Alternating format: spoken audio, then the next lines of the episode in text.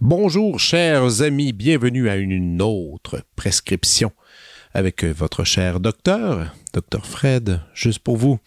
Euh, avant de commencer, tout d'abord, merci pour tous les commentaires et les messages qu'on reçoit. Ça fait plaisir, vraiment plaisir de vous lire. Euh, et si vous voulez démontrer votre amour davantage, alors soyez pas gênés. Hein, c'est la meilleure façon, c'est d'aller sur iTunes ou sur n'importe quel site que vous écoutez l'émission, de faire une petite note, mettre quelques étoiles. Je suggère cinq, c'est le maximum qu'on peut euh, donner, et de dire pourquoi vous aimez ça. C'est une façon simple de démontrer votre dévouement envers ce podcast et ça coûte rien. En plus, ça vous coûte rien de l'écouter, ça vous coûte rien de le faire. Alors voilà. Euh, petite annonce aussi, je serai en concert cette semaine avec l'Orchestre symphonique de Laval, mercredi 9 novembre à la salle André Mathieu à 19h30 pour un programme qui s'appelle Amour cryptique. Alors laissez-moi vous expliquer. Euh, donc accueilli à bras ouverts par le couple Schumann, le cher Johannes Brahms, compositeur, devient euh, quelques mois plus tard un soutien indéfectible pour Clara et ses huit enfants lorsque Robert Schumann est envoyé à l'asile suite à une tentative de suicide. Alors, euh, unis par une profonde affection, une mutuelle admiration et même une passion pour la musique, Brahms et Clara échangeront des lettres jusqu'à leur mort. Est-ce qu'il y avait une certaine affection? Est-ce qu'il y a un peu d'amour? Bon, ce sont des ragots. À vous de déterminer. Il y a plein de théories qui ont été euh, élaborées là-dessus. Même, on devrait avoir un film, ça serait formidable. Bref, dans un même programme, on a le droit à ce triangle amoureux exprimé en musique, avec euh, Brahms, variation sur un thème de Haydn, euh, concerto pour piano en la mineur de Clara Schumann et la symphonie numéro 4 de Robert Schumann. Alors, vous avez le droit à cet échange étrange. Les triangles amoureux, toujours très, toujours aussi populaire, disons-le. Et cette semaine, j'ai le droit à une artiste incroyable que, que j'ai eu la chance enfin de rencontrer. On s'est échangé plusieurs messages au cours des dernières semaines. Et la voici, Caroline Lavergne.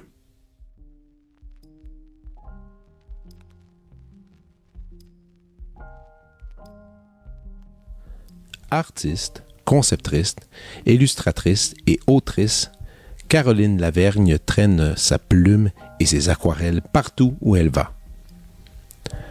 Autodidacte, elle met sur papier le monde qui l'entoure, des ruelles de Montréal au quartier artisan de Tokyo, en passant par la taïga de la côte nord.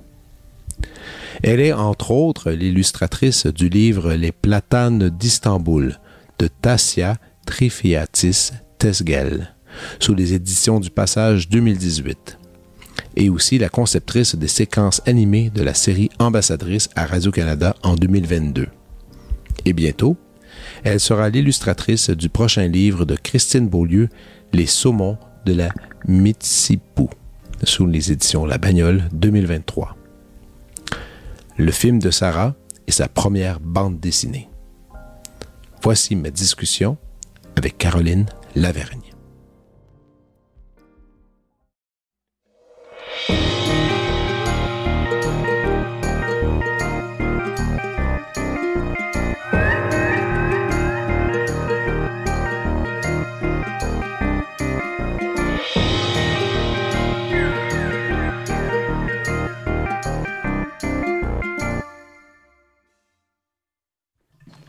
Tu me disais que ouais, le lancement, c'était un bel événement.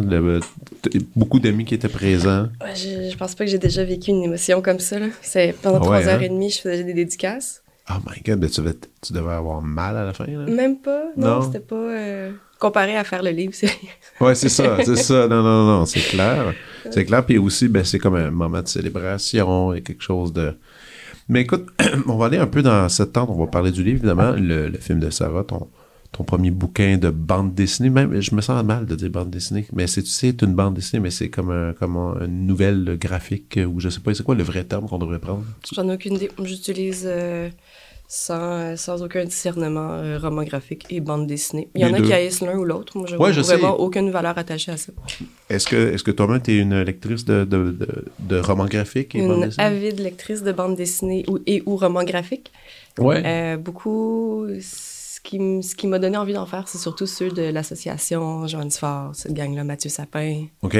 euh, Riyad Satouf, euh, tous ces gens qui, euh, qui font des carnets, ben, Louis Trondheim, tous les gens qui font des carnets puis qui ont, qui, qui ont une espèce d'aise à transformer la réalité en, en, histoire, en récit, même si c'est niaiseux au départ ce qui s'est passé, que ça devienne quelque chose qui, est intéressant à lire. Je trouve ça vraiment fascinant. C'est ça que j'ai essayé de faire, en fait. Mais c'est clair. Mais toi, tu as, un chemin intéressant. Tu es, autodidacte, si j'ai bien compris. Le dessin. Puis, et le dessin, c'est un, une, une drôle de truc pour moi parce que tout le monde est obligé un jour ou l'autre de dessiner un peu. Mais quand, quand, quand on est enfant, on est initié à ça, euh, que ce soit à l'école ou même quand, quand, quand t'es petit, tu, tu, tu gribouilles un peu puis tu essaies de, de reproduire des formes. Euh, mais il y a quand même un, y a un instant, je trouve que quand on est jeune, soit tu développes ça, tu deviens meilleur, ou il y en a qui qui décident de, de plus jamais toucher un crayon, ce qui est mon cas. Moi, je trouvais, mettons, je faisais de, j'en ai fait un peu, je m'amusais, puis j'ai rapidement vu que j'étais limité, ça me frustrait, puis j'ai comme abandonné ça. Moi, j'étais dans la musique, c'est comme ça. Dans ton cas, est-ce que tu as eu des cours? Mais tu sais, tu c'est autodidacte, mais est-ce que c'est vraiment autodidacte purement, ou il y a eu de la technique, il y a eu des, professeurs euh, ici et là, ou... Mais je me considère autodidacte dans la mesure où j'ai, j'ai, toujours dessiné, c'est vraiment la chose que j'ai toujours faite sans m'être jamais fait encourager à le faire. Mes parents n'étaient pas contre, là, mais je veux dire, Mhm. c'est vraiment quelque chose que j'ai toujours fait. Euh, puis que, vu que j'avais une certaine facilité, euh, je devenais bonne, puis là, c'est encore plus le fun à faire parce que tu te trouves bon. Ben oui. Puis j'ai juste jamais arrêté.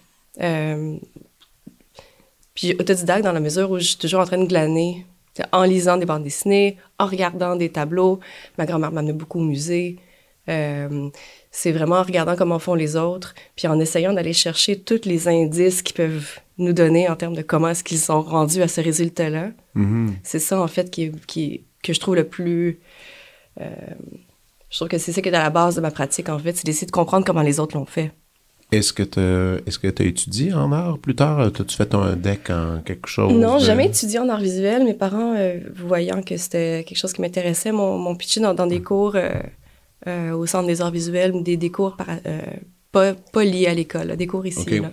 OK, OK. Euh, mais sinon, mes cours d'art plastique, à chaque fois que j'ai- à l'école, il y avait des cours d'art plastique, c'est toujours quelque chose que... C'est toujours mon, Mais mon cours préféré. J'étais jamais malade cette journée-là. Non, non, hein, c'est ça. Mais est-ce que tu as fait après un deck, t'es allé à l'université dans d'autres choses ou... Complètement d'autres choses. En quoi? Euh, ben, au cégep, j'étais Arlette Communication, OK. euh, mais profil théâtre. Euh, après ça, j'ai fait un bac en études internationales, donc euh, l'étude multidisciplinaire des phénomènes internationaux, comme en politique, en économie, en droit, en histoire et en langue. OK. Euh, puis j'ai étudié le japonais. Puis j'ai fait un échange au Japon pendant un an à Tokyo. Tu parles japonais? Ben, pas tant, mais j'ai les bonnes bases. OK, une bonne base pour... Il me faut une, faut une semaine ou deux, là. ouais, ouais, ouais, pour se remettre. OK, OK. Ouais, puis après Et- ça, j'ai fait un MBA une couple d'années plus tard. T'as fait un MBA? OK, t'as Ouais. un MBA. Ouais. OK. Et Parce que j'avais un projet artistique que je voulais commercialiser. qui était? Euh, des espèces de, de poupées, des lapins lettres. OK. Que, que je, je voyais les, les, Beanie Babies, toutes ces merdes-là. Je me disais, hey, d'autres ont fait pire, je pourrais faire mieux. Puis attends, attends, attends, attends, attends. Donc, c'est c'est cet objet-là là, que tu viens de nommer, tu as décidé, parce que tu, le, comme, tu voulais te lancer là-dedans, tu as fait un MBA, mais je veux dire, non, je C'est- sais, c'est c'est- aucune mesure. c'est débile un MBA. Ma sœur est en train de finir son MBA, c'est débile un MBA. C'était complètement mon gars. Tu le fais tout? À Concordia. En anglais, oui. En anglais, en plus, OK. Et est-ce que ça t'a servi après, dans, dans, dans, cette, dans cette tentative de business? Euh, ben, ça m'a servi à apprendre que j'avais pas envie d'être une vendeuse de poupées dans la vie. Mhm. Euh, puis aussi, je me suis découvert un, un peu un, un intérêt ou une facilité pour tout ce qui est euh, marketing, stratégie, communication, des trucs comme ça. OK. Euh, puis après ça, euh, ça m'a servi à devenir travailleur autonome, j'étais consultante. Donc, les gens avec qui j'ai travaillé, j'ai beaucoup aimé le travail d'équipe, en fait, que ça, que ça obligeait à faire. c'est quoi consultant? Qu'est-ce que ça veut dire? J'ai aidé des entreprises à formuler ce qu'ils font dans la vie pour rejoindre les bonnes personnes. En gros, c'est ça. Euh, Bon, ben, beaucoup de rédaction de texte. beaucoup de rédaction euh, de texte, euh, beaucoup de travail avec des graphistes aussi.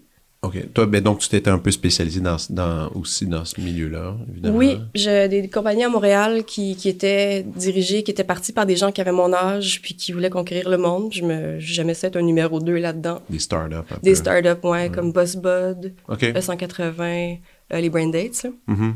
Euh, fait que oui, puis c'est beaucoup à travers les mots. Ouais. Euh, beaucoup à travers les mots. Puis de plus en plus, j'ai commencé à intégrer des dessins là-dedans, en fait. Donc, mes, euh, euh, mes clients, mettons, bon, ap- après une couple d'années, ben, ils devenaient un peu plus autonomes. Je les aidais, ils grandissaient, ils grandissaient. Ben ouais, je les aidais à engager des équipes parce que moi, j'avais pas envie d'être employé. OK. Donc, je les laissais. Tu voulais une, indé- une certaine indépendance. Oui, parce que c'était pas mon projet. Mhm. Euh, mon projet, c'était pas de, de, de, transformer le monde en un grand réseau euh, d'autobus. C'est pas. je trouve ça super le fun qu'il y ait des gens qui en font parce que je veux les utiliser. Ouais, ouais, ouais, non, je Mais moi, ça m'intéresse pas là, de, dédier ma vie à ça. Quand, quand, t'es- quand tu regardes tous ces startups-là, faut. Est-ce que, tu- est-ce que la, la grandeur, le rêve qu'ils ont à travers ça, des fois, est-ce que tu te dis ça n'a aucun bon sens qu'ils se lancent là-dedans ou il faut que tu me prennes un peu ce jugement-là, tu le tasses de côté puis tu fais tout pour les aider? Je dis, ça doit être un peu bizarre, non? Euh, non, je trouve que s'il faut que quelqu'un le fasse, puis ça doit... pourquoi, ça- pourquoi pas ces gens-là? Ouais, c'est vrai. Euh, oui, il y a, il y a- il y a toujours des, gens plus caves qui ont fait mieux. Fait que c'est pas... Tout est à la portée de chacun. Hey, c'est, une bonne, c'est une bonne ligne que je pense que je vais utiliser. euh, je, la, je la- je la mets dans ma poche, celle-là. Mais est-ce que tu fais encore ça? Euh, non, là, ça fait longtemps. Euh, j'ai- travaillé pendant quelques années. J'ai fini par être employée, par me faire euh, mettre un bras dans le tordeur. Pendant quelques années, j'ai travaillé avec euh, euh, C2 Montréal, la compagnie qui fait les, euh, Oui, les grosses conférences d'affaires, euh, commerce et créativité. Ceux qui, Euh, qui ouais. engagent Hillary Clinton pour nous parler. Par exemple. Ouais, moi, je m'occupais du contenu qui n'était pas nécessairement celui des conférences, mais celui qui, qui en découlait ou qui amenait aux En parallèle. En parallèle. Donc, en ligne. Puis je faisais des livres, en fait. Après les conférences, on sortait des, des, les notes de ces deux, qui est un livre de 350 pages en anglais, un autre en français. OK.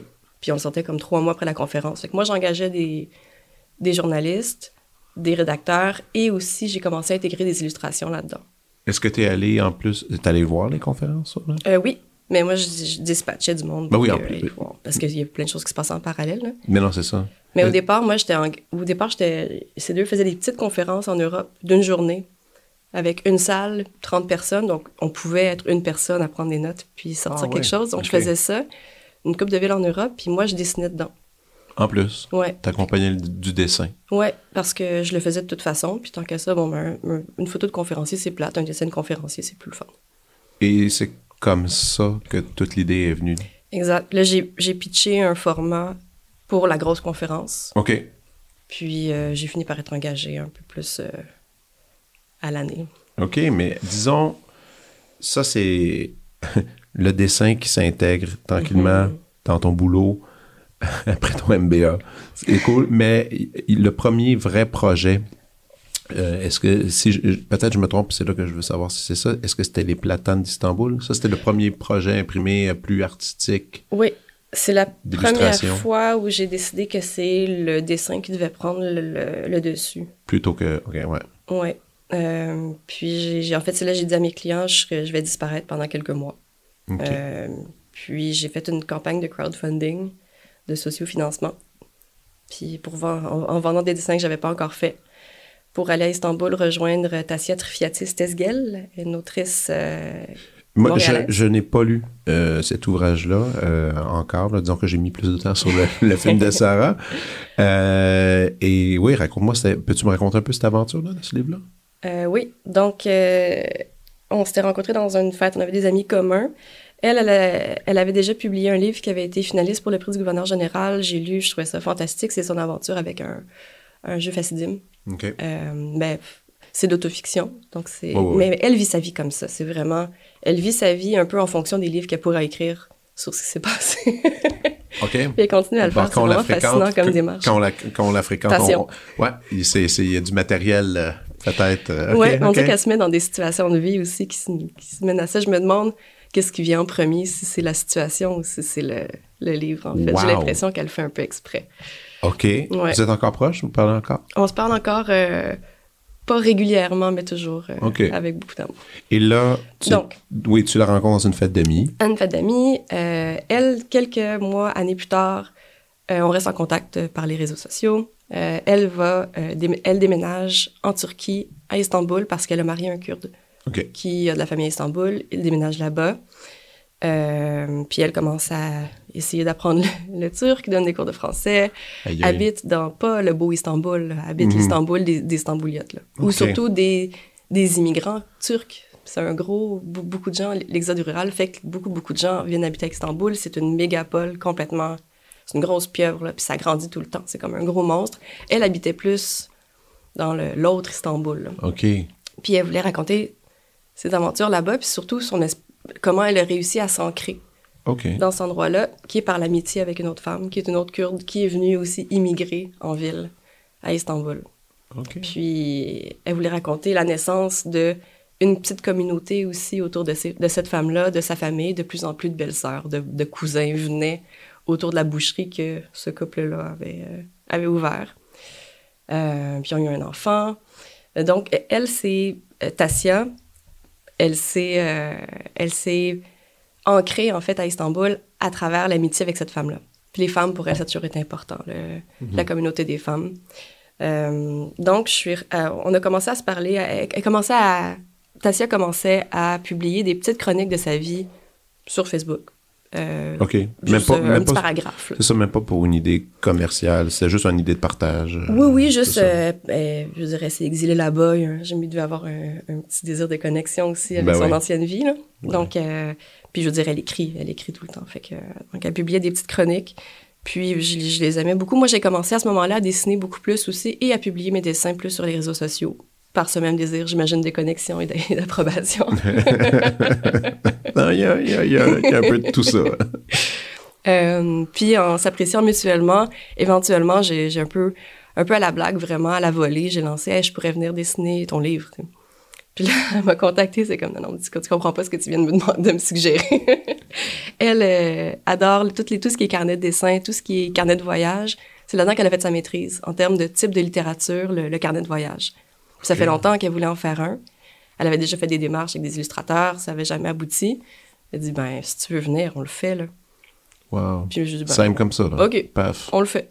Mais elle avait ses écrits, euh, ces petites interventions-là sur les réseaux sociaux, euh, elle que c'était juste des extraits, mais je veux dire, elle, avait déjà des cahiers remplis de, de textes ou pas vraiment, c'était une collaboration faite à deux? Ça a été vraiment à deux. OK. Euh, quand je suis allée la rejoindre, elle avait un peu un canevas euh, de ce qu'elle voulait raconter. Donc, elle avait quelques personnages, toutes des vraies personnes, là, des, des Mhm. protagonistes euh, qu'elle voulait suivre.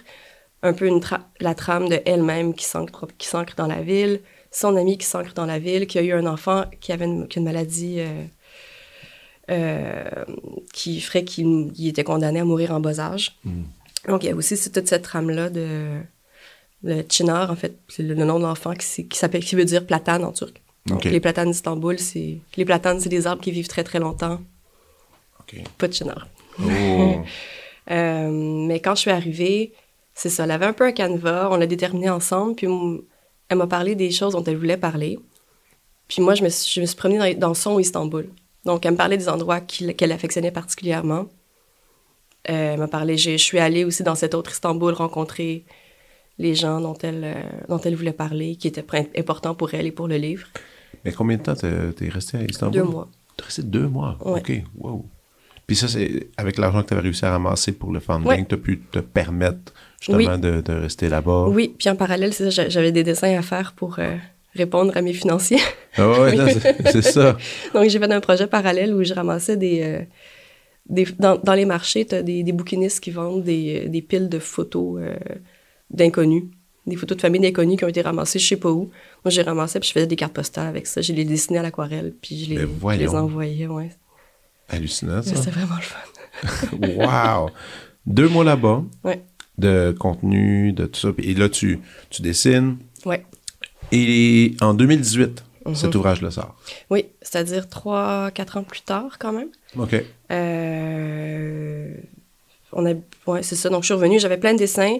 Tassia avait encore, avait plein de, plein de chroniques. Puis ça nous a pris un moment pour compléter chacun de notre côté et mettre ça ensemble. Donc, associer les images Ouais. avec, euh, avec les écrits. L'éditeur, les éditions du passage ont fait une super job aussi à justement nous aider à créer cette trame-là, ce, ce dialogue entre le dessin puis le- les mots. Est-ce qu'on te voit dans, dans ce livre-là? Non. OK. Non, c'est vraiment Tassia qui avait la responsabilité du, du, du- de la narratrice. Là. Mon- Contrairement je- à cet ouvrage que nous allons discuter à l'instant. Oui, avec Alors- ma face sur la couverture.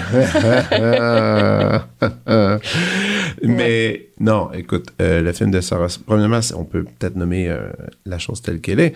J'ai Sarah Fortin, que j'adore énormément, elle a son film Nouveau-Québec, elle est venue parler ici, c'était ma deuxième invitée ever du podcast.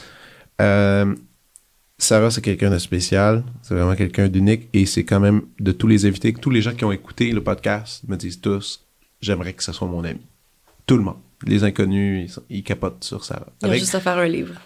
c'est ça. Mais et c'est ça que j'ai trouvé assez amusant parce que dès que je l'ai ouvert, j'ai commencé à lire. Vous étiez pas des, des grandes amies là au début. Là. Vous connaissiez. hein?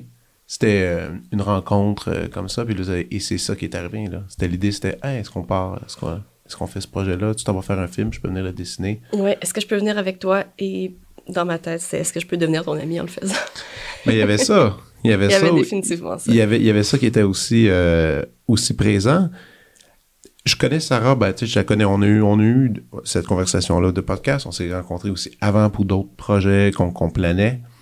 Je la connais assez pour dire que le portrait que tu fais d'elle, c'est exactement ça. Ah ouais, ah, ça me fait plaisir que tu C'est vraiment elle, ça peut pas être plus elle. Même les mots, les expressions, le dessin aussi, tu sais. Je veux dire, tout ça, ça me, ça m'a extrêmement impressionné. Tu vas dans un, tu sais, c'est un making of, c'est un making of d'un, film, carrément.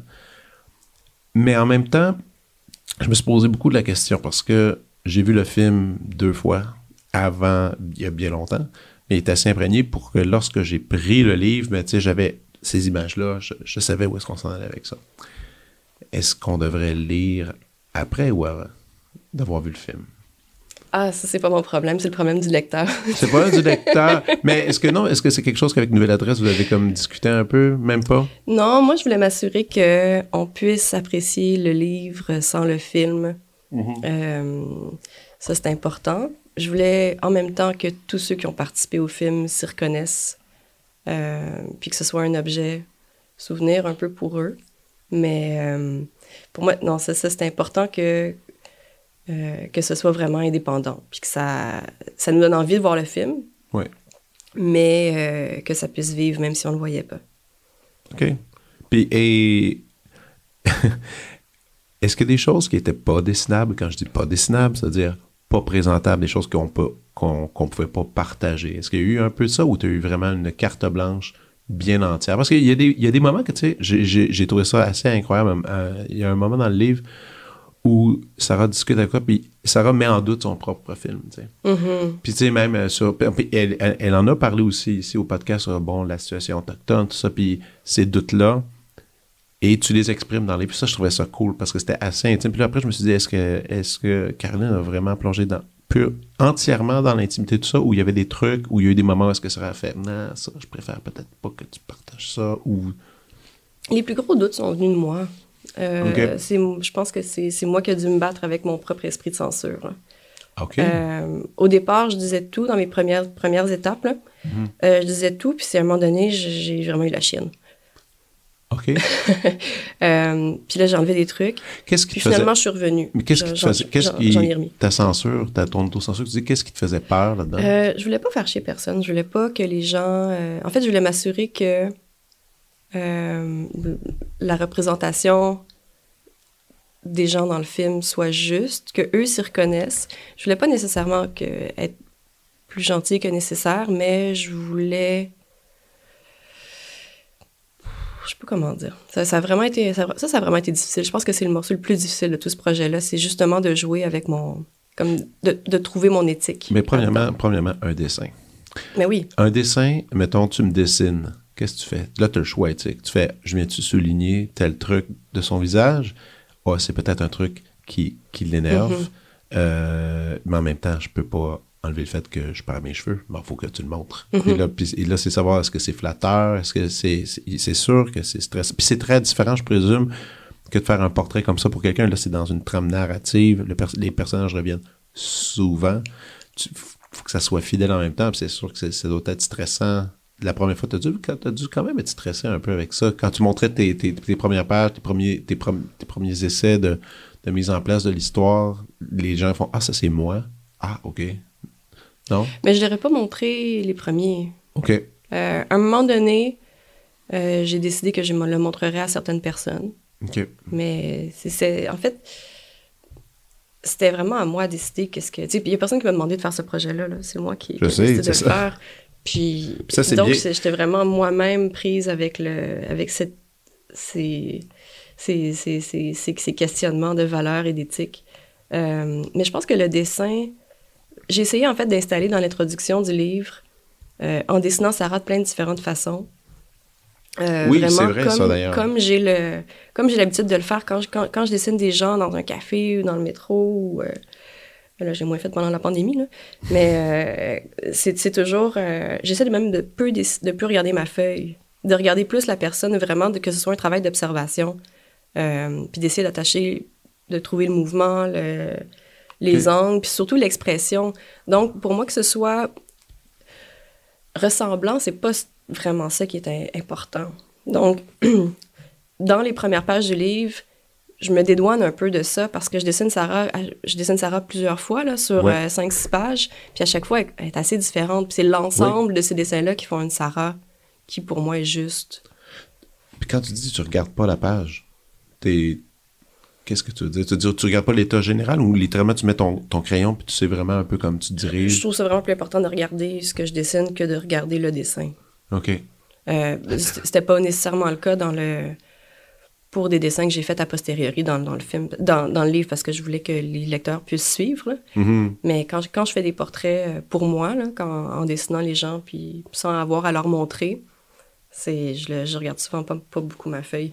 Mais c'est ça la différence, c'est que là, fallait, là, quand même- là, non quand seulement cool. il, fallait que je leur montre, ils, ils allaient voir le livre, mais il y a beaucoup d'autres gens qui allaient lire le livre, qui allaient le voir, puis qui allaient porter un jugement eux-mêmes sur les gens que je dessinais. Donc, Ouais, ouais. c'est là que le- les, les- les questionnements puis les, doutes sont rentrés. Est-ce qu'il y a eu des remarques de gens qui t'ont amené du doute? Ou. Je pense que la, la seule fois, il s'est vraiment peu arrivé. Ben, je l'ai pas montré à beaucoup de gens avant. là. OK. Euh, je l'ai montré à certaines personnes. Sage décision, parce qu'après, faut, faut- tu, veux, tu veux rester dans ta ligne, tu veux garder l'esthétique Oui, que oui, tu je, fais. tu sais. je voulais pas commencer à avoir plein, plein de commentaires de, gens non. qui disent Ah non, mais là, moi, j'ai pas le nez de même. Puis comme non, ça, c'est moi qui dessine ton nez, là. C'est- pas ça, là. Euh, mais je l'ai montré à certaines personnes. euh, par exemple, telle personne qui est là pendant deux pages où c'est vraiment un épisode où cette personne-là est beaucoup, très présente puis elle dit des choses. Là, je voulais m'assurer que les souvenirs soient justes puis qu'elle- que les intentions soient bien représentées. C'est surtout ça, en fait, plus que Mm. les dessins. C'est plus dans la- dans, dans l'écriture que c'était problématique pour moi Ouais. que, que c'est un gros apprentissage, en fait, de trouver comment faire du documentaire qui soit juste, parce que c'est pas comme si je les avais filmés puis j'avais fait du montage. C'est vraiment, c'est moi qui paraphrase souvent. Oui, absolument. Puis ça, c'est éthiquement, euh, j'ai trouvé ça très difficile. Mais tu dis, euh, tu dis documentaire, est-ce que tu considères ce livre-là comme un documentaire? Pas loin, Pas loin? pas loin, pas loin. Euh, Qu'est-ce qui fait que ça l'est pas entièrement? Ben, c'est que c'est c'est mon interprétation, Mhm. c'est mes souvenirs. Euh, j'ai quand même beaucoup fait beaucoup d'enregistrements audio, j'ai pris beaucoup de photos. Ah, c'est ça, ça, j'étais intéressé de savoir. Qu'est-ce qui se passe? Parce qu'il y a des moments, il y a des, il y a des plans, il y a des images que qui, me reviennent à cause du film. Puis je me disais, ça se peut pas que Caroline a dessiné ça on spot à ce moment-là. Donc, il y avait un travail, il y avait un travail de photo. euh, puis comment ça marche? Mais comment ça marche? C'est ça, je veux essayer de comprendre. Tu as, un super bon appareil, tu prends des photos, après tu les mets sur ton ordi, tu observes, tu reproduis, ou, ou juste avec ton petit iPhone, c'était assez. Co- comment, comment tu procédais pour Ben, ça? je, je dessinais tout le temps. Oui. Je dessinais tout le temps. euh, mais ce que je dessinais. euh, je dessinais tout le temps. Je prenais beaucoup de photos avec mon iPhone. OK. euh, puis j'avais une, une, une enregistreuse Zoom sur moi. Mais ça, l'enregistreur Zoom, c'était justement pour capter le moment. Euh, je présume même comment les gens discutaient de. Parce qu'il y a, il y a tellement de mots. C'est comme hallucinant. là. Non, mais il y a beaucoup de mots, puis il y a beaucoup de dialogues, il y a beaucoup de.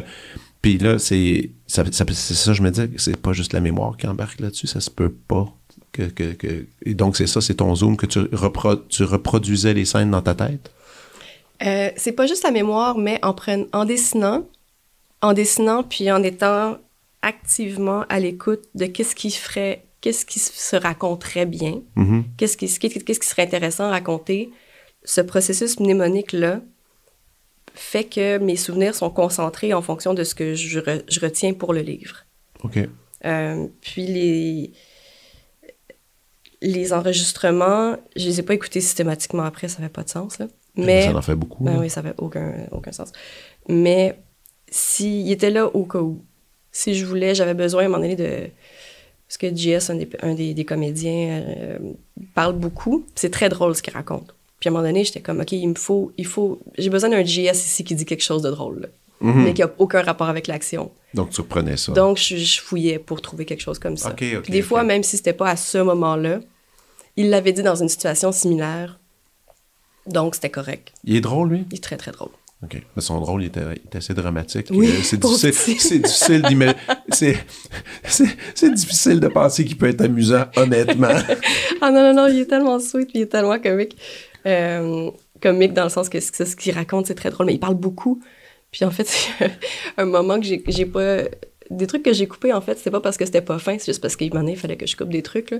Ben Un oui. truc que j'aurais vraiment aimé dans le livre, c'est le moment où on est tous autour de la table, puis on mange, c'est le, le lunch. Puis JS, il, c'est ça, il parle non-stop.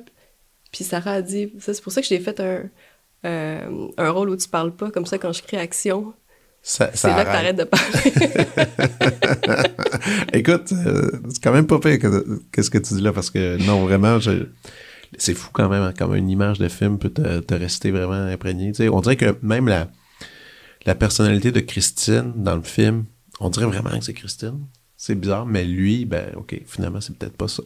je, trouve ça bien. non, c'est un excellent comédien, en fait. Ben oui. Et, euh, et donc, ces dessins, donc, oui, tu disais, tu dessines constamment. C'est certain que des fois, tu dessines dans des conditions, tu n'as pas une table, mais toujours, là, tu te promènes dans un cartable que tu tiens un peu euh, sur toi-même. Un petit cahier. Mais l'idéal, c'était pas justement de te retrouver à ta chambre d'hôtel avec, euh, avec, euh, avec un bureau, probablement. Non? Euh, Parce que majoritairement, est-ce que tu dirais que la, grande majorité de ces dessins-là, justement, ont été dessinés sur tes bras, là, je veux dire, en, en tenant un, un- un objet solide pour... C'était ça mon intention au départ, mais ce que j'arrivais à dessiner sur place, c'était pas nécessairement euh, intéressant pour les lecteurs. OK. Donc, euh, en fait, je me suis mis en scène beaucoup plus en revenant. C'est vraiment plus en revenant de Shefferville que là, j'étais prise avec tous ces dessins. C'est comme, mais c'est pas un livre, là, c'est juste des esquisses, j'ai un carnet d'esquisses, là. Ça aurait pu être ça. J'aurais pu être ça, le décider de publier ça. Ouais. Euh, je sais pas si ça aurait été avec cet éditeur-là, mais en tout cas, pour, tu c'était peut-être, mais en tout- je pense qu'il y aurait été game, là. Mais, mais quand Mais c'était pas une BD. mais quand t'es revenu justement avec ce cahier d'esquisse-là, la BD, l'idée de la BD n'était pas encore établie. Je savais que, je voulais que ce soit une BD, mais je, je savais pas encore comment me rendre là. OK. Carrément. Ouais. Qui t'a, qui t'a encadré euh, à, à mettre les morceaux ensemble? Euh, Renaud Plante, chez Nouvelle Adresse, a vraiment euh, été un allié incroyable, qui m'a laissé beaucoup de liberté. Puis à chaque fois que je lui montrais un- une version, il m'arrivait avec des commentaires super judicieux, puis vraiment précis, euh, encourageants, mais vraiment, euh, tu sais, il faisait une vraie lecture, puis il allait vraiment, il allait vraiment m'aider à décortiquer des trucs qu'il fallait, euh, qu'il fallait régler. là. Tous ces dessins-là, tu les as encore? Oui. Ça en fait beaucoup à, Oui. à mettre. Faut que tu mettes ça quelque part, je sais pas. Oui, il y en a quelques-uns euh, au moment où on se parle sur encadré sur les murs de- du Café du cinéma moderne. Oui. Ah, D'ailleurs, euh, avant que j'oublie, c'est cette semaine que nous allons être, euh, toi, moi et Sarah, au cinéma moderne pour faire une petite discussion. Euh, c'est la date encore, je ne l'ai pas. C'est le samedi 12 novembre à 13h30. Exactement, dans lequel on va discuter avant la projection du film. Non, ou après? Après la projection. Non, tu peux le dire euh, au micro. euh, Je pense que c'est après. Après? Me semble ça a plus de sens après. En tout cas, c'est tous les détails vont être sur notre page de l'émission pour pour y venir nous rencontrer et ça va être l'oc- l'occasion d'échanger un bon vieux Q&A comme euh, comme on aime sur euh, sur le livre et sur le film. Donc il y aura beaucoup euh, à discuter.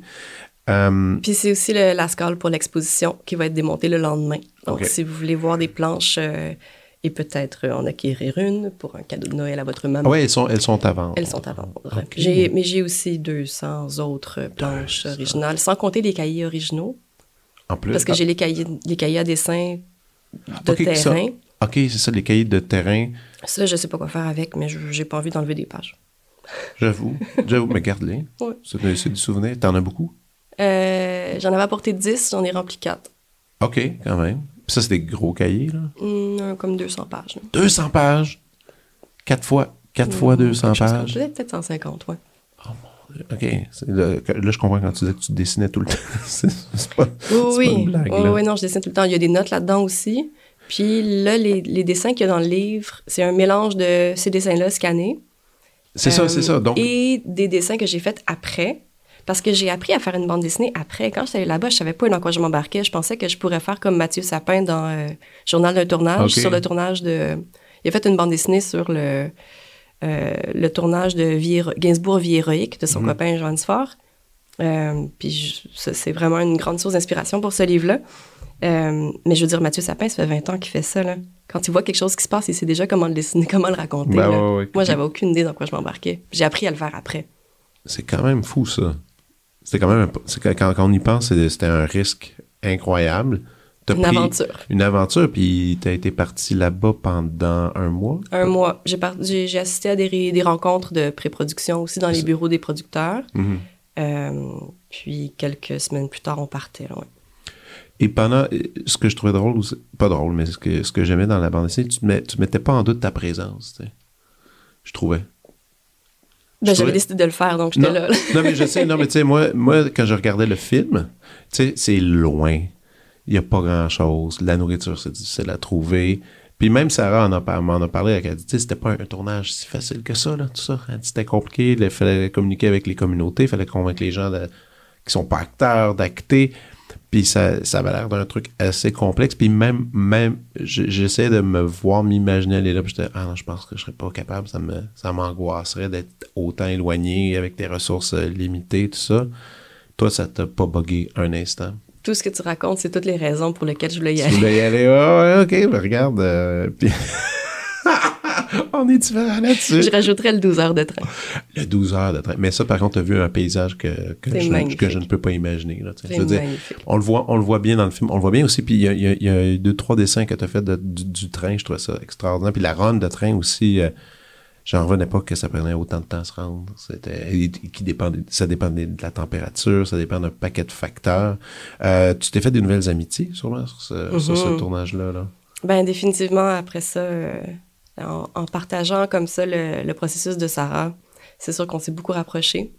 Euh, je dirais Christine Beaulieu aussi, qui est la protagoniste principale du, du film, mais, et non du livre. Mhm. Euh, Mais d'ailleurs, parlons de ça un instant parce que tu vas faire l'illustration de son prochain, euh, son prochain livre qui s'appelle Les saumons de la Métissipou Oui, sur euh, les éditions de la Bagnole en 2023. Donc présentement, tu es là-dedans ou c'est complété? pas encore. Non, j'ai à peine commencé. Ah, tu as à peine commencé. Et moi, est-ce que c'est un livre qu'elle avait déjà fait auparavant? Ça, c'est, ben, je connais pas. euh, en fait, c'est comme un peu comme J'aime Hydro, c'est un show documentaire euh, qu'elle a présenté au Jardin de Métis suite à... Elle s'est fait offrir une carte blanche dans la structure de l'architecte Pierre Thibault qui est installé au Jardin de Métis. Euh, puis c'est sur les... le périple du saumon, sur la rivière, euh, de la, la rivière Métis. Métissippi, c'est ce que ça veut dire. Ouais. Euh, puis, elle s'est fait proposer d'en faire un livre. En fait, elle euh, les, les- les éditions de la bagnole voulaient faire quelque chose avec elle. Elle a proposé de faire une version livre de ce show-là. Puis, en fait, c'est à la, pre- à la première d'équipe de Nouveau-Québec qu'on s'est croisés, puis elle parlait de ce projet-là. Puis là, sans, sans aucun scrupule, je lui ai dit que je dessinerais avec plaisir ce saumon. Puis C'est ça, c'est devenu ça. Aïe, aïe. OK, simple, simple, simple comme ça. Mais là, par contre, la démarche est différente parce que c'est un show existant. Donc, je présume que, évidemment, tu as vu le show, euh, tu as lu, euh, c'est tout écrit, ce scénario-là, mais tu dois créer différemment parce que tu pas sur les lieux, tu pas là-bas. C'est vraiment de l'illustration. C'est l'illustration pure et dure. Oui, il y a une mise en page du, euh, du texte Puis moi, je complète avec les dessins. Le- la contrainte étrange, dans, dans ce cas-ci, mais pas étrange, mais le nouveau défi, Ouais. chose qui me dérange pas dans la vie, mais c'est les... Il faut que ce soit au crayon de bois. C'est une demande de, de Christine. Elle voulait que ce soit au crayon de bois. Tout entièrement au crayon de bois. Ouais. Je vais peut-être mettre un peu de la vie des fois en arrière. Mais... ouais. Donc, C'est quoi la raison? Parce que je trouve ça beau. Ici, dans le, dans film de Sarah, tout euh, dans tes carnets, justement. C'était quoi la technique de. C'est quel, quel instrument tu utilisais? C'est euh, une plume euh, avec de l'encre noire indélébile, OK. puis de l'aquarelle. De l'aquarelle en plus. OK. Par contre, dans, les, les, dans mes carnets, c'était ça directement, c'est de l'encre. Les, euh, dans les dessins que j'ai faits après, où c'est plus scénarisé, où je raconte, puis je dé- ce qui a fait l'objet de plusieurs allers-retours de- avec moi-même. Est-ce que c'est la- est-ce que c'est le, le bon plan? Est-ce que c'est la, la bonne disposition des cases? Les lignes noires sont faites euh, dans un logiciel qui s'appelle Procreate au iPad. OK, carrément. Oui, euh, dans lesquels j'intégrais les dessins aussi. Je faisais ma mise en page, je faisais les lignes noires. Je les ai imprimés sur papier aquarelle pour pouvoir peindre euh, directement sur papier, pour les rescanner et remonter les pages après. C'est fou comment on peut, quand on n'est pas dans ce milieu-là, on, on en a aucune idée de toute cette espèce de transfert, de scan, tout ça, parce que euh, moi, comment comment t'appelles ça? Oui, les, les, les, les plages de, de dessin. Euh, moi, je, moi je, je suis un consommateur de bande dessinée, mais tu sais, c'est, c'est peut-être pas, pas exactement comme ça, mais tu sais, j'aime toutes sortes de, de formats, mais comment je pourrais dire, de la bande dessinée plus euh, d'action, tout ça, ben, c'est toujours le même format avec les cadres, euh, tout ça. Ici, c'est tellement plus libre que l'organisation, tout ça. Même, je m'a- je m'apposais tout le long en regardant chaque, chaque dessin, tout ça. Je me disais, c'est pas fait en une seule page, ça. C'est sûr qu'il y a, un- mix. C'est- un, dessin qui a été pris à ce moment-là, qui est mixé avec ça. Puis ça, une mise en page, c'est c'est long. Ça doit être long à faire, ça. C'est beaucoup de gossage, beaucoup d'essais euh, et donc d'erreurs et de recommencer. Euh, ouais, puis c'est un gros apprentissage, ça a été le... Mais quelque chose qui, qui est vraiment important pour moi dans, dans tout ce qui est euh, visuel et euh, narratif, c'est le... Je veux vraiment que ce soit facile pour le lecteur de savoir où regarder. Mais ça, ça a été très difficile pour moi parce que je l'avais jamais fait de cette manière-là avec des phylactères, les bulles de dialogue. Ouais. Dans quel ordre on lit? Dans quel ordre vont les regards? Que- comment est-ce que le dessin nous amène euh, dans la mise en page, au prochain morceau? Ouais. Qu'est-ce qu'on, dans quel ordre on lit?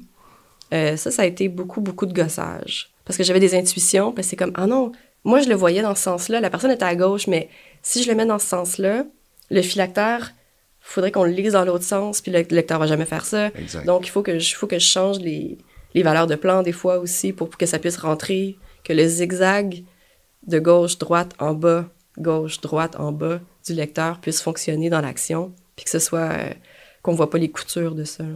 Non, ça, ça, ça, devait être très long. Mais combien de temps? Mettons, OK, t'es revenu du tournage. C'est cool. T'as tout ton matériel. Mhm. Pour avoir cette version finale que j'étais dans mes mains, cet objet-là, ça- Presque trois ans. Trois- Mais j'ai pas travaillé là-dessus non-stop. c'était à temps partiel un peu. Ben, il y a des, des mois pendant lesquels j'ai pas travaillé dessus, mais c'est pas parce que j'y pensais pas, c'est parce que je- on dirait que j'avais peur ou que je scrollais non-stop sur Facebook parce que tout à coup il y avait une pandémie mondiale ou euh, je savais pas si fallait que je lave mon épicerie. Euh, ouais, non, j'avoue, Euh, j'avoue. Ouais, en fait, quand, quand la pandémie est arrivée, je venais, de, je venais de fermer la porte de mon bureau puis de m'enfermer dedans pour faire ça à temps plein. Puis on dirait qu'au contraire, ça m'a complètement. Euh, ça m'a donné une excellente excuse pour pas le faire. Mais c'était quand même un, pro- un projet un peu de pandémie en même temps parce qu'il a été surtout. Ça aurait dû, mais oui. Mais ça l'a été, c'était créé à travers ça en même temps. Ouais, mais plus, euh, on dirait que j'ai vraiment plus embrayé euh, depuis un an. OK. Ouais. Ben, c'est parce que j'ai eu beaucoup à apprendre, c'est ça, vu que c'est la première. ouais. Puis c'est comme faire c'est comme faire un montage de un mois de ma vie. Il y a beaucoup de choses à élaguer. Des fois, c'était pas les bonnes, j'étais pas sûre, beaucoup de doutes. Ouais. Euh, chaque étape était vraiment le fun, par exemple. Je suis vraiment fière de- du, mais- du chemin parcouru. Ouais, puis t'as appris Ouais, c'est fou, là. terriblement. Ouais. T'as appris quelque chose ben, sur toi, mais aussi sur comment ça, comment ça fonctionne faire un, un livre pareil. Mhm. C'était indiscret ce que je demandais. Si tu veux pas répondre, c'est correct. Euh, c'est pas vraiment payant faire un truc de même. Puis, est-ce que, comment ça marche? Est-ce qu'il y a des subventions que tu as pu avoir pour, euh, pour créer? Parce que, je veux dire, t'as quand même, t'es parti là un mois de temps. Je, veux dire, tu fais pas d'argent. tout, tout le monde dit ça dans le milieu. moi, je parle en tant que musicien, tu sais, faire un disque, tu fais pas d'argent. Tu donnes ton, ouvres ton cœur, ton âme, tu donnes tout, puis à la fin, littéralement, tu fais pas d'argent. Mhm. Dans ce cas-ci, c'est-tu ça aussi qui se passe pour les Ah livres? oui, c'est sûr. J'ai eu des, des bourses. euh, j'ai eu une bourse de déplacement. Ben, de, deux bourses de créa- créa- création, exploration, là, du calque. Ouais. Donc, Conseil des arts et des lettres du Québec euh, pour aller là-bas. Et aussi pour euh, faire la production comme telle. Mais je veux dire, dans ce que j'ai déposé, je disais que ça me- ce serait six mois. Alors que c'est sûr que Ah oui, OK, je le vois. Six, mois, pas six remarqué. mois de travail, euh, six mois de salaire, c'est pas comme trois ans. Là. Ça, Nope. ça dure pas trois ans. Non, non, non, non. Euh, Non, mais c'est ouais. d'où le point de vue que oui, peut-être y, il y a de l'argent qui aide au début pour le projet, mais c'est- finalement, c'est qu'on prend bien plus de temps que prévu sur, sur ces, sur ces trucs-là. Mais oui, tu si je l'avais, si, il avait fallu que je remette euh, il y a deux ans, j'aurais pas été fière. Là. Non, non. Mm. Puis ça reste. C'est ça le problème.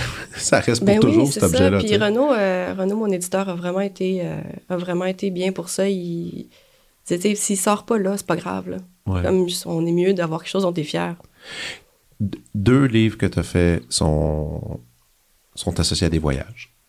Là, le prochain que tu fais, qui, qui est là, c'est pas le cas, mais c'est correct. Est-ce que tu es déjà en train d'essayer de chasser la prochaine aventure pour un autre livre?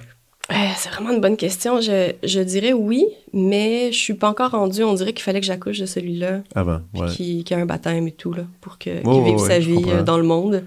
Euh, avant de pouvoir me lancer dans d'autres choses. Âme, j'ai j'ai une poche à idées. Là.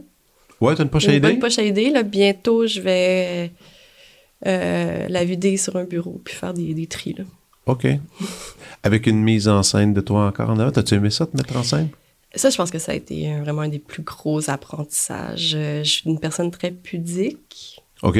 Puis le, de faire entrer les gens dans, dans ma tête, ça a vraiment été difficile de trouver. En fait, c'était quoi ce personnage-là? C'est quoi cette... euh, Moi, je l'aime bien. c'est quoi la ligne? Ouais? Ouais, je l'aime bien, moi, Caroline. Mon chum, il appelle Sexy Tintin. Sexy Tintin? J'aime ça. Ça pourrait être un... Il y a un projet ici, là. Sexy Tintin. Mais des- tu sais, faire des... euh, partir à l'aventure pour la dessiner, là, c'est clairement quelque chose de le fun. Te dessiner, ça doit être bizarre, ça aussi, les premières fois. Quand tu quand tu t'inclus dans, dans, dans le dessin, tu te regardes, tu sais, OK, là, je suis, je suis dedans, je suis dans la- dans l'histoire. tu veux pas prendre trop de place, parce que c'est le film de Sarah, comme on dit. Mais non, je trouve que c'était... ton Il y avait pas, je veux pas dire naïf, mais il y avait une... Caroline, dans le livre, elle a une espèce de joie de vivre qui est quand même agréable. Puis je pense que ça, te représente bien, mais on se connaît pas beaucoup. Mais du moins, tout le long, je me disais, aïe, il y a une onde, de, une, euh, tant de positivité dans, dans, dans, ce projet-là venait de ton regard, de, de comment, comment tu décris les choses. Puis je trouvais, je trouvais que je me suis même dit après ça, je me disais, ah, ça, va, ça peut être un personnage qu'on va revoir. Ben, j'aimerais ça. Je pense que oui. Euh, je- Faut trouver la bonne aventure. faut trouver la bonne aventure parce que c'est ça, c'est long à faire. Hein? Fait puis pour que, pour que, euh, pour faire ressortir les bons trucs, il faut, il faut vraiment que je me replonge dans cet endroit-là, dans ce moment-là. J'ai même essayé de faire une de méditation pour essayer de me, ok, à quoi je pensais, c'était quoi mon sentiment à ce moment-là? OK. Euh, ça, c'est un truc que je ferais différemment. Je, ferais- je prendrais des notes assez différentes. J'irais beaucoup plus en profondeur à mesure sur comment je me sens quand telle personne a dit ça. Parce qu'aller rechercher ça après, aller refouiller, repêcher ça, c'est vraiment difficile. Ouais, ça, Quand genre- tu l'as pas noté, là. Mais au moins, là, tu Mais, le sais pour les prochaines Là, je fois. le sais pour les prochaines fois. Puis j'aimerais ça. Oui, c'est sûr, j'aimerais ça refaire ça. Euh, mais c'est ça, faut vraiment que j'aime l'endroit où je vais. Ouais. Et que j'ai envie d'y retourner. Parce que je vais retourner pendant au moins un an, c'est sûr, sûr, sûr. Tous les jours. Et les gens aussi. Les gens, Les avec, gens les gens avec qui t'es. Faut, ouais, faut vraiment qu'il y ait de l'amour, sinon ça tient pas. J'aurais jamais fini ce livre-là si j'avais pas aimé l'endroit et les gens. C'est quand même, c'est quand même cool, mais c'est, mais c'est vrai que c'est important, ça. L'environnement, là, dans- artistique dans lequel tu baignes quand tu fais un projet comme ça, si c'est juste, c'est, si c'est, ben pas juste, même il suffit, il y a un élément qui est désagréable, ça peut comme t'empoisonner pendant un bout. Mhm. Donc, c'est important de, d'être bien entouré.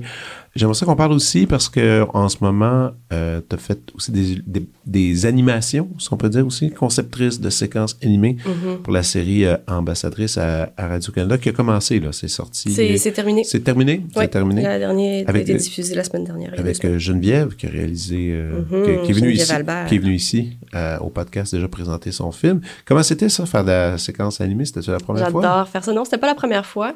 C'était la, la fois où c'était le plus. euh, substantielle, je dirais. Mhm. Euh, mais en gros, c'est que je, je- c'est, du documentaire dans lequel j'insère des séquences, des, des animations. Euh, c'est pas moi qui anime, c'est moi qui, dé- qui storyboard, qui dessine. Euh, puis mon dessin, en fait, qui est fait dans euh, l'équivalent de Photoshop, c'est beaucoup, beaucoup de, de layers, de, de couches, qui sont conçues en fonction de l'animation. OK. Donc, mettons, je suis devant ce micro, je te parle, le micro doit être séparé de mon visage, la bouche doit être séparée, doit avoir plusieurs bouches. Oh boy. Le background est séparé. Est-ce qu'il y a quelque chose qui se passe dans le background qui doit être séparé aussi? Est-ce que l'oiseau qui passe dans le background a les, les ailes séparées du corps? Tout ça, là. C'est comme ça que ça fonctionne. Comme. Ben, en tout cas, pour ce genre d'animation-là, c'est comme ça que Moi, ça j'en ai, vu des, j'en ai vu des extraits, c'est super beau, mais je savais pas que c'était fallait faire une isolation des éléments de cette façon. Oui, c'est ça. Il faut vraiment concevoir qu'est-ce qu'on veut qu'il bouge et comment. Ben, le comment, c'était plus l'apanage du, du, du- de l'animateur, Joey Ouais, ouais. Qui avait une super job. Euh, puis, c'est ça. Donc, euh, je- c'était un 2-3 minutes d'animation par épisode. 5 minutes d'animation à peu près par épisode d'une heure. En art visuel, euh, est-ce que tu as eu, je le demande sou- souvent aux invités, est-ce que tu as eu un, un ou une mentor qui t'a guidé ou quelqu'un que, pas nécessairement de proche ou même de loin que tu observes toujours du coin de l'œil, que qu'est-ce qu'ils font, qui t'inspire et qui, qui t'aide à améliorer ce que tu fais? En art, des, des, des gens que, que, Ouais. que j'ai côtoyés en personne, pas, pas des gens que j'ai Je sais pas, tu sais, mettons, moi, regarde, dans mon cas, j'ai eu un professeur, bon, j'ai quelqu'un qui m'a toujours un peu guidé, qui, euh, mettons, quand j'ai des doutes, je me retourne vers lui pour qu'il me, qu'il me dise qu'est-ce qui est bon, qu'est-ce qui est pas bon, est-ce que j'ai bien joué, c'est faux, c'est juste, est-ce que, tu sais, j'ai comme un guide, il y en a plein, il y en a qui en ont, il y en a qui en ont pas. Mais tu sais, j'étais curieux dans ton cas si t'avais quelqu'un qui était, qui était présent. Pas vraiment, pas, euh, pas de manière. J'ai eu, il y a plusieurs personnes qui m'ont, qui ont été des, des alliés ici et là Ouais. dans mon parcours, mais vu que j'ai pas un- une pratique très cohérente, qui, je veux dire, c'est assez varié. Donc les disciplines sont variées aussi, puis Ouais. il y a pas vraiment.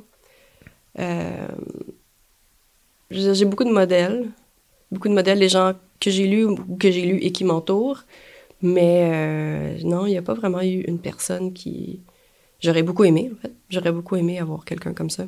Ouais. Si jamais quelqu'un a envie d'être cette personne-là, je suis là. Ah, tu vois? C'est un, c'est un beau cas, ça l'appel. Dirigez-moi, Aidez-moi. aidez-moi. Secours. Écoute, on est rendu à la prescription.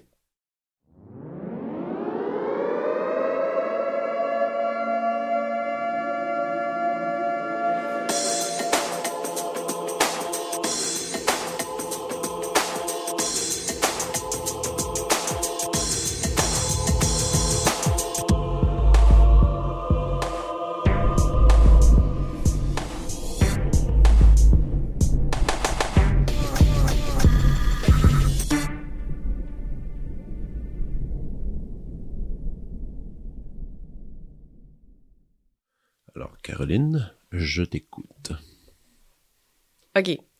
Euh, je vais me répéter un peu. Prescription numéro un, sans grande surprise, tout ce que a jamais sorti, l'association, maison d'édition euh, en France, Joanne, les carnets de Johannes Farr, euh, les petits riens de Louis Trondheim. Je sais pas si c'est là-dessus, si c'est sur autre chose. Mais tous ces, super dessinateurs BDistes qui racontent leur, les petits riens de leur vie et les scénarisent pour notre plus grand plaisir. Et ça, c'est la ligne conductrice de cette maison d'édition? Oui, c'est souvent ça. Euh, bonne question. Je sais pas s'il y a de la fiction là-dedans aussi. Je pense qu'il y en a peut-être un peu, mais c'est surtout des carnets. En tout cas, moi, c'est ça qui me. C'est cette ligne-là qui m'intéresse le plus dans, dans ce, dans ce qu'ils font. Est-ce qu'il y en a un en particulier que tu trouves qui est un incontournable qu'on devrait lire? Qui t'a plus marqué? Euh, tous les petits riens de Louis Trondheim. Je connais pas. C'est Ok. une série. euh, C'est une série. Il y, a- il y a- il y en a sorti quelques-uns. OK. Excellent. Euh, les carnets de Johannes aussi, c'est un, c'est une série. OK. C'est noté. Euh, sinon, euh, il y a une artiste américaine que j'aime beaucoup qui s'appelle Tara Booth. Tara Booth. B-O-O-T-S, je présente. Oui, BTTH. TH, pardon. TH. Parfait. OK. Euh, Qu'est-ce- qui ouais, qui fait- dessine, qui peint de façon très colorée et, euh, je dirais, très vulnérable des morceaux de sa vie. Euh. Je trouve ça vraiment magnifique et je trouve qu'on est, on est privilégié, en fait, d'avoir accès à ces morceaux de sa, de sa psyché. OK. Puis elle, elle fait. Oh mon Dieu, oui, je vois un instant. Jesus. OK. ça va dans plein de sens. Puis en Ouais. plus, euh, quand même, on peut nommer les choses telles qu'elles sont. Euh, elle, fait, elle fait dans la BD. Elle fait De plus en plus, de oui. la peinture aussi. Mhm. Et elle a une magnifique, je le vois à l'instant, une magnifique sélection euh, d'impressions qu'on peut acheter à des prix très abordables. Vraiment. On, on, on voit, ça commence à 100 dollars. Et euh, il y a un magnifique David Bowie que je viens de voir. Et ainsi qu'un un paquet, un paquet de trucs aussi. Il y a des Oui. portraits. Il y a un très beau t-shirt avec des petits champignons colorés que j'aime beaucoup. Ben, c'est ça. Et, et tout ça, ben, c'est. C'est quand même cool les, les prints qu'on peut maintenant se procurer. Ils sont signés, tout ça. Mon Dieu, c'est bien cool. La palette de couleurs est fantastique. Fantastique. Puis elle se dessine, elle se met en scène sans aucune gentillesse, aucune Ah, bienveillance. C'est vraiment son processus, c'est tout mettre sur la table, euh, toute la laideur, tous ses sentiments de de- de- d'incapacité ou tout, tout ça est vraiment euh, complètement ouvert. Je Euh, je magnifique. connaissais pas du tout comment t'as découvert. C'est juste comme par hasard Instagram. Les internets, là. OK. Quand même, on dira ce qu'on voudra. le- Insta pour ça, Instagram pour les, Mhm. les arts visuels. C'est la seule raison pourquoi je suis sur Instagram. C'est la seule. Tout, moi, je, je, je, reste, je m'en contrefiche. sans, euh, je vais pas faire de peine à mes amis, mais Non, non. je, je, je ne- je n'en suis aucun. Je ne suis que ceux qui font des dessins. Ben ouais, puis ben, mais C'est fait, c'est fait pour ça. C'est pour être, à jour aussi, savoir qu'est-ce qu'ils font. Moi, c'est tout, tout des artistes visuels. C'est juste, c'est juste ça que je regarde. C'est, Mhm. On dirait que c'était créé pour ça, même si bon, c'est pas nécessairement le cas. mais euh, mais bon, Euh, ok, cool, excellent. C'est noté Tara Booth. Vous Ouais. regardez ça, un magnifique site. Puis, euh, ma troisième prescription serait l'œuvre complète de Joël Vaudreuil. Ah, cher Joël. Mais et à souligner, c'est quand même Joël qui a fait le logo de mon vrai! de l'émission. Ouais, Ben ouais, il m'a ben il- dessiné à cinq, cinq, cinq, cinq versions de moi-même. Et euh, à être extraordinaire qui va venir à l'émission ça fait quelques fois que j'en parle mais on va on a décidé ensemble qu'on allait attendre pour la sortie de son de son long, son, son long métrage d'animation. Un long métrage d'animation qui au Québec n'est pas une pratique courante disons-le. Euh, il y en a peu Ben oui. Quel dommage qu'il y en ait peu, mais quelle chance que ce soit Joël Oui. qui nous en offre un. Ouais, c'est lui qui va se lancer là-dedans. Entre autres, lui, il y en est, il est quelqu'un d'amusant à suivre sur euh, sur Instagram justement parce qu'il met toujours des petits cours, des petites courtes animations sur lesquelles il travaille. C'est toujours c'est toujours, c'est toujours amusant, mais c'est toujours extrêmement bien fait. Il est un être, non, c'est c'est un être exceptionnel aussi. Donc, euh, Absolument. C'est comme le, le sage paparaton. paparaton. J'aime ça. Toujours un, toujours un mot de sagesse. C'est vrai. Ah non, ah oui, c'est vrai. Ouais, en fait, quand, quand tu m'as demandé si, euh, si j'avais quelqu'un qui m'avait, euh, un mentor qui m'avait suivi, je pense que sans, euh, sans nécessairement que ce soit euh, Ben, nommé, officiel, là, sans que ce soit nommé, je, je suis toujours très à l'écoute des sages paroles de Joël, Ah oui. qui est très généreux aussi de son... euh, Ah, non, non, non. C'est la générosité. Ouais. Oui, c'est très, très présent. mhm. Donc ouais, Adam change lentement, premier long métrage d'animation de Joël Vaudreuil, ça, ça va être super. Oui. J'ai très hâte de voir. qui devrait sortir, je pense, peut-être dans... C'est bientôt, c'est, c'est- ça arrive à une fin, je crois. Normalement, euh, normalement, euh, premier tiers de 2023, si j'ai bien Ouais. compris.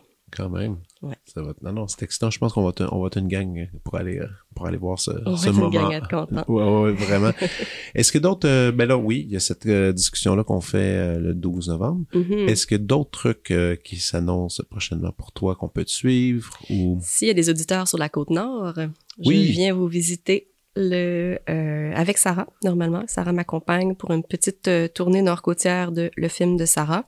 Euh, on partirait deux jours après notre euh, conversation au cinéma moderne. On partirait le lundi 14. Bécomo, Sept-Îles, Shefferville, Metimekush-Lac John. Vous retournez là-bas. Ouais, ben Wow. pas le choix. Si le, le livre appartient à ces gens-là autant qu'à nous. là. Ben oui. Euh, Mais là, vous allez- il faut, il faut, il faut, il faut que je le, il faut que que j'aille en personne l'offrir au protagoniste Ben du livre, c'est sûr. Puis vous allez... Tu vas rester là quelques jours? Quelques Ben, jours. ben, t'as pas le choix, tu sais pas. je- Ben c'est sûr que tant qu'à être là, on va par- partir le lendemain. De toute façon, il y a juste un train par semaine. fait que- Donc vous allez rester une semaine. Euh, on arrive, euh, on prend le train du jeudi puis on repart le mardi. En fait. Tu dois avoir hâte. euh, J'ai super hâte. Puis là, c'est aussi, c'était pas dans ces, dans ces temps-là que vous avez fait le tournage? C'est pas mal, pas mal exactement mal. trois ans plus tard. C'est ça. Ouais. Puis c'est, ça va être dans les mêmes saisons aussi, c'est ça, je veux dire. Un peu plus tard, on un- serait déjà revenu. On serait déjà Sarah revenu. est retournée pour présenter le film l'an Oui, ça, je dernier. me souviens, ouais. Euh, puis là, c'est ça, ça va être le livre. On va aller parler à la radio là-bas. On On va va voir des faire un gens. atelier à l'école pour les enfants. Ben ouais. Un petit café causerie à l'école aussi parce que la salle communautaire a brûlé. Donc, Ah, en attendant, tout se passe à l'école. Puis là, il paraît que aussi, toute l'économie est un peu repartie là-bas, les mines ont réouvert. Ah, c'est pas clair. Ben, pas les, clair, les mines mais- avaient réouvert. Mais il y a certaines activités minières qui ont réouvert il y a quelques années. Certaines ferment, d'autres ouvrent. C'est très, euh, c'est bouge très beaucoup. nébuleux tout ça. Ouais, Puis le, ce qui en reste pour les populations locales aussi, euh, c'est pas clair. ouais. Hmm. À suivre, mais en attendant, s'il vous plaît, tout le monde, allez vous procurer ce livre qui est fantastique, mais qui est aussi un magnifique objet à, à posséder, à garder dans sa bibliothèque. Le film de Sarah de Caroline Lavergne sous les éditions Nouvelle Adresse. Merci beaucoup, Caroline. Merci Frédéric. Bye. Vous venez d'écouter la prescription avec Dr Fred Lambert. À l'animation, Frédéric Lambert. Réalisation, montage, recherche et bons conseils, Olivier Chamberlain. Au logo, Joël Vaudreuil. La musique, le groupe Crab. Jérôme Minière, Philippe B, Ben Guillaume Beaulieu et Vincent Vertefeuille. Merci d'avoir été à l'écoute et à bientôt.